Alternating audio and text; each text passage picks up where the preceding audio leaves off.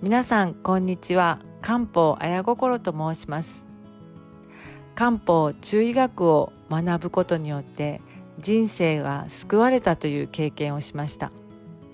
この経験をもとに漢方相談をしております。漢方中医学の知恵で皆さんがハッピーにそして健康になれるようにサポートできるよう皆さんにこの放送を伝えていきたいと思っております。それではどうぞよろしくお願いいたします。